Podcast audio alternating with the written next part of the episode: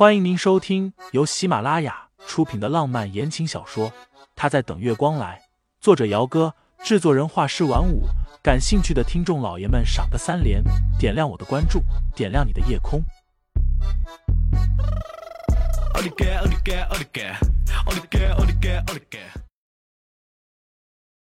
第十八章，不要再像今天这样，知道吗？沈清心还没回答。叶棠拿着请柬的手一松，那精致的请柬落下，正好砸在了沈清新的脚背上。叶棠不怀好意的笑了一下：“呀，手滑，不好意思啊，劳烦沈小姐自己剪一下了。”沈清心也笑，她动了一下脚，那请柬从脚背掉落在一边，浅红色的高跟花纹凉鞋轻轻一抬，毫不犹豫的踩在了那张请柬上面，甚至还碾了两下。婚礼我会准时参加的，不过请柬就不必了，我到时候和别人一起去。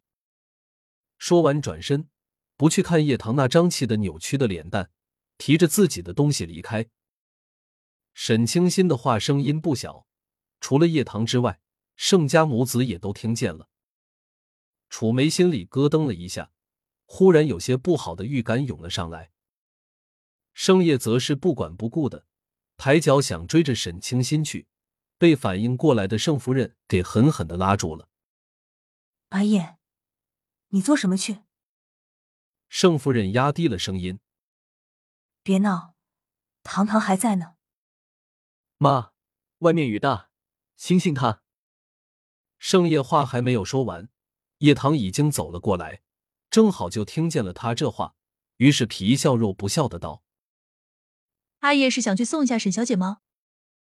楚梅连忙笑道：“没有的事，俺也刚刚是在说待会儿带我们去吃饭呢。”叶棠似笑非笑：“是吗？”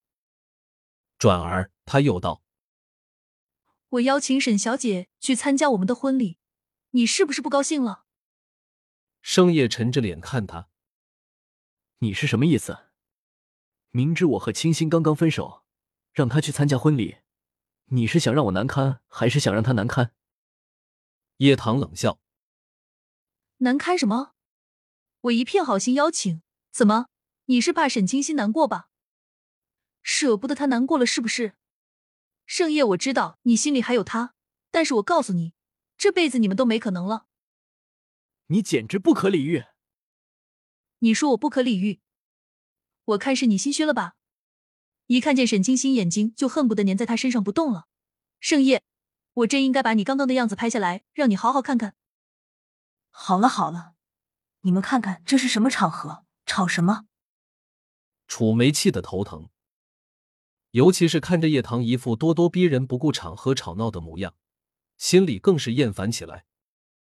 叶棠的脾气太大了，真要是结婚了，以后两个人还不知道要怎么鸡飞狗跳的过日子呢。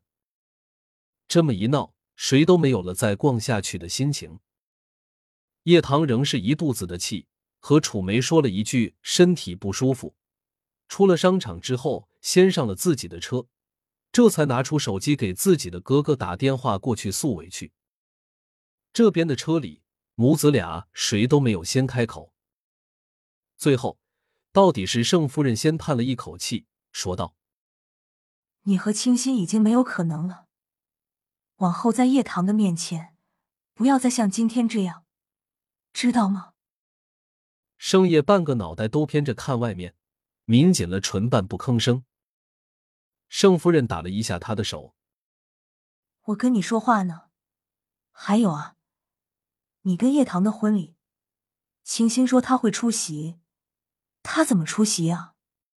他跟谁出席？”虽是这样问，可是隐隐约约的。盛夫人心里已经有了一个人选。前阵子她去公司找盛思琪的时候，无意中听见总裁办的秘书在说沈清心曾经在公司门口拦盛思景的事情。